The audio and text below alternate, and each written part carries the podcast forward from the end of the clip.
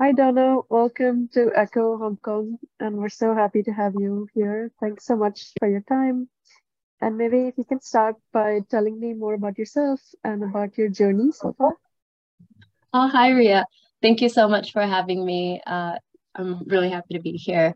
And so, uh, just a quick intro about myself. I grew up in Brunei for most of my life. I'm originally from Sri Lanka. I did a bachelor's in actuarial science um, in Edinburgh. And then I went back and worked in Brunei for a bit. And then I came to Hong Kong to do a master's. And since then, I've just started working here and I've been here for the past three years. Awesome. That's really unique. I don't think I've met anyone else from Brunei before. So it's great to get to know you. Oh yeah, it's a pretty pretty random set of countries.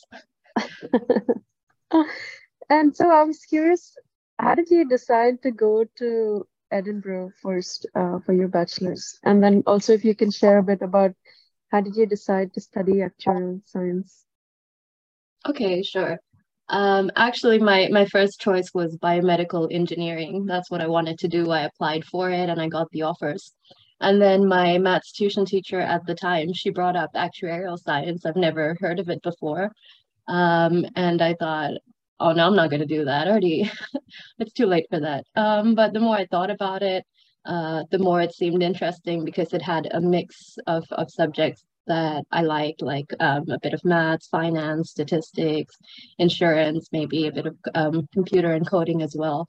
And so at the last minute, um, changed my mind and ap- applied to actuarial science through clearing. And Edinburgh was uh, Heriot-Watt University, which is where I went, was one of the places that um, gave you these sort of professional exams um, give you exemptions for the professional exams, and that's the reason why I chose to go there specifically. Gotcha. That's good that you were able to switch and still kind of go through uh, with actuarial science. And so after that, uh, you said you moved back to Brunei and you worked there for a bit. What kind of a job did you do? If you can share a bit more about your career path after your bachelor's degree. Sure. After my bachelor's degree, I think it was um, it was a bit rough because um, at the time I couldn't stay in the UK because of um, visa issues. They didn't let you stay um, after you completed your degree. You had to go back. They didn't have sort of an allowance or anything where you could work for a year or you know take a year or two to find a job. And so that's why I had to go back to Brunei, where my uh, family was, and it was it was really difficult because I was under a dependent visa. And you know under that visa as a foreigner even though i've, I've lived there for uh, most of my life um, my identity card and everything else um, would be treated as a foreigner. And so it was it was difficult to get a job. And so i worked i interned for over a year but it was unpaid work. And uh, because i needed something you know anything on my cv and so i interned at this research center in brunei and it, it was a great place actually. Um, everyone there was very friendly. And what i did was they they were doing these workshops and events and qualitative and quantitative studies. And i helped them with the events um, and also with their budgets and uh, preparing material for clients and so on. So uh, i did that for about a year. And i also did a ma- master's degree in economics in brunei during that time Oh, wow, that's awesome that you were able to work as well as do a master's degree at the same time. Any tips for how to manage multiple things on your schedule, like what you were doing back then? Oh, so I, I did the master's degree first, actually. Sorry, um, and then and then I started work. But I also uh, did some professional exams while studying. And actually, uh, you're right. It was it was quite quite difficult. Um, but I guess you just have to be determined and push through with it. Have a schedule and really stick to it. You know, break break down your your the material that you have to cover over um, the weeks or months that you do. Um, you know, put your nose to the grindstone and and really just get at it. I guess, and also take time to see friends and uh, clear your mind so that you're not too stressed all the time but yeah you know you have you have difficult times in life and you have times when things are more relaxed. So uh, just gotta keep on keeping on you know? Right. That's really awesome that's very impressive that you were able to do all of that. Uh, i know it's hard to take a bunch of professional exams. There's a lot of studying and a lot of uh, hard work involved in that. So that's impressive that you're able to do all of it and so I'm curious on why you decided to do a master's degree uh, in economics in Brunei. And then you shared earlier that you also came to Hong Kong to do a master's degree. So if you can also share a little bit about your thought process on um, doing two master's degrees and what the second degree was in and where you were kind of hoping for your career to go to. Sorry, I know it's a lot of questions, but no it's no worries. Oh, thank you. Um, well, I'm going to be really honest and say the master's degree in Brunei was for visa purposes, so I could get a, have a student visa, and um, also also it had some overlapping uh, subjects with actuarial science that I didn't take specifically during my undergrad degree, such as time series, which I thought would be very useful. And they also did some econometrics as well. And I've also never taken economics in high school or, or earlier. So I thought it would be it would be good to know. So sort of uh, two two birds, one stone sort of a thing. Uh, and also, I was really having a lot of difficulty finding a job, to be quite honest. And so I needed to do something with my time. Uh, and and it was also really cheap, so that's that's a plus. Um, and I didn't have to pay rent or anything because I was living with my family at home.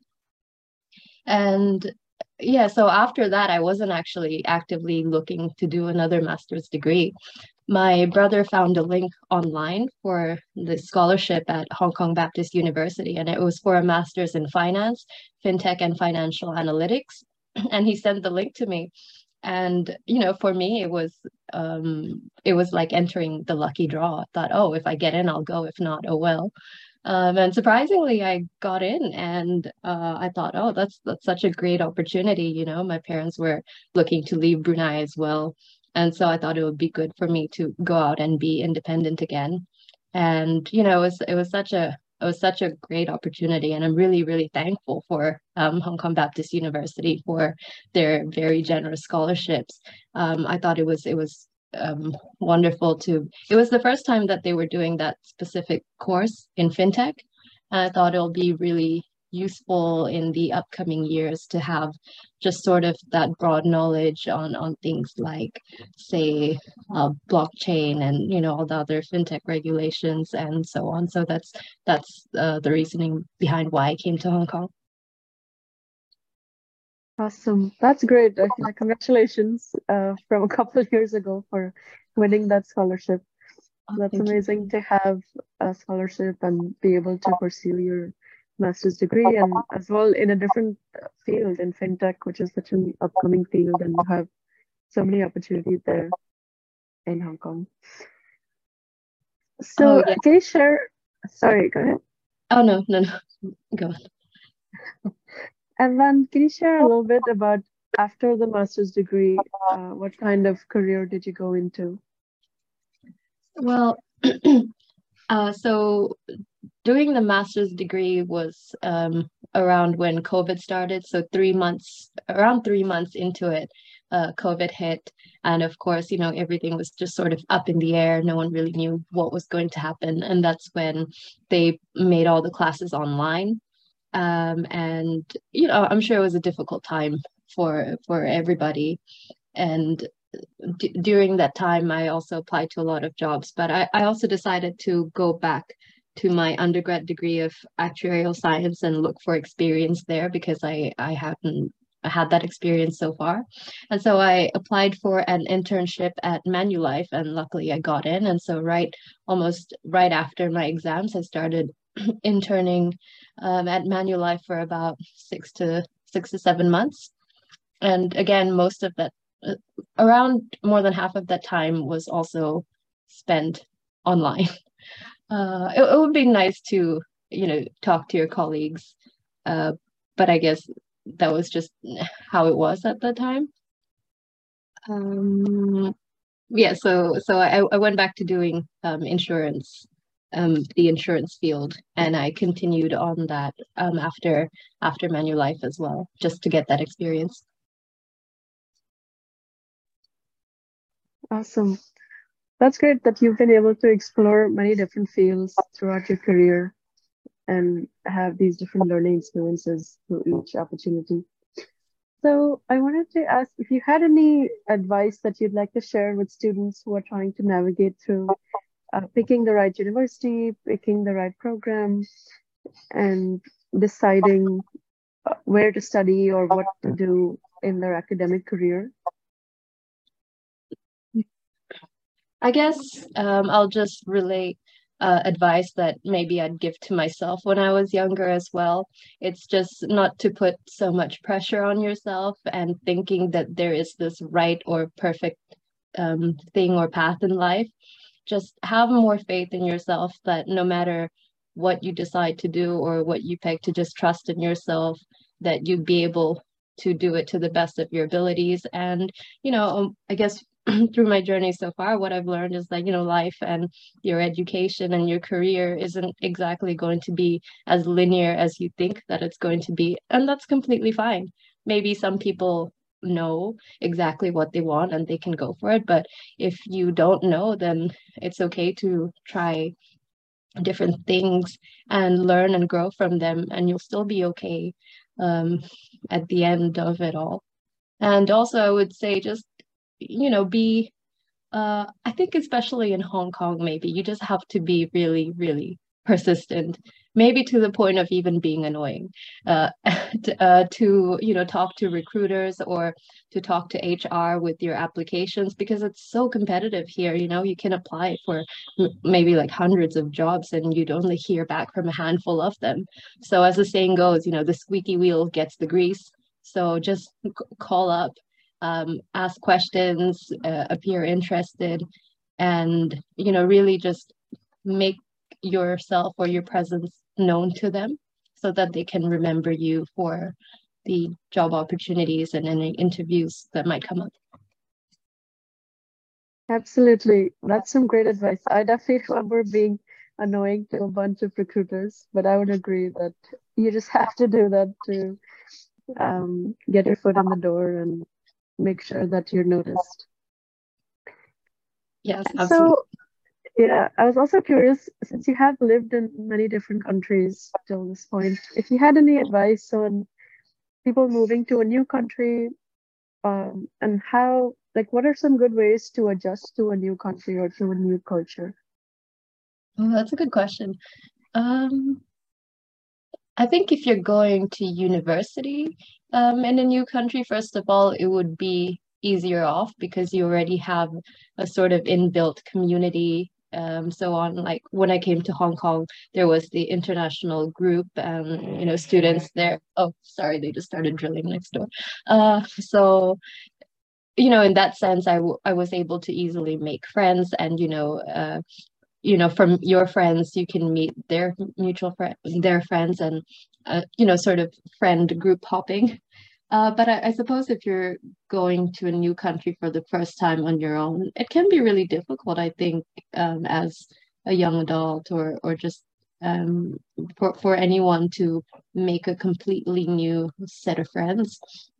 Even in hong kong because like people are are always coming in and going uh, you know your friend groups are constantly changing so you have to be really active in in going out and meeting people so maybe uh, you know find some activities which you like uh, those groups like meetup and so on if you like hiking or board games that's a that's a good way to go and meet people or you know maybe just go to a few gigs and if you go enough times you'll recognize the people there and you can uh, make friends like that I agree. Yeah, those are some great tips. Thanks for sharing that, Dona. I agree. Absolutely. So uh, we're almost towards the end for today's conversation, and I feel like uh, you've shared so much about different life advice and different tips. So, any last concluding words that you'd like to share with our audience, or any motto that you live your own life by? Mm. I guess what I learned recently is more that you know, sometimes we're scared to ask for what we want um, and, you know, take up space in the world, if you will. And so, like, what I've learned through my experiences, um, surprisingly, is that, you know, sometimes, like, to get what you want, you just have to go through the mortifying uh, ordeal of asking for it. You know, sometimes we we think the answer is no right off the bat, but you'd be surprised if you ask um, and you know the answer might actually be yes. So you know take take um, whatever opportunity that you can and don't stress as much especially in hong kong because it's so stressful here. Yeah that's that's my i agree. I agree. It's already so stressful here so i agree with that completely. It's better not to add more stress to your life. For sure Awesome. Thanks so much, Dona. I feel like this was really great, and I got to learn so much about uh, you and your academic and career journey, as well as for our audience. Uh, you've had some great tips to share and some great life advice. So thanks again for sharing all of that. Oh, thank you so much for having me, Riya. I really appreciate it. Was good talking to you as well.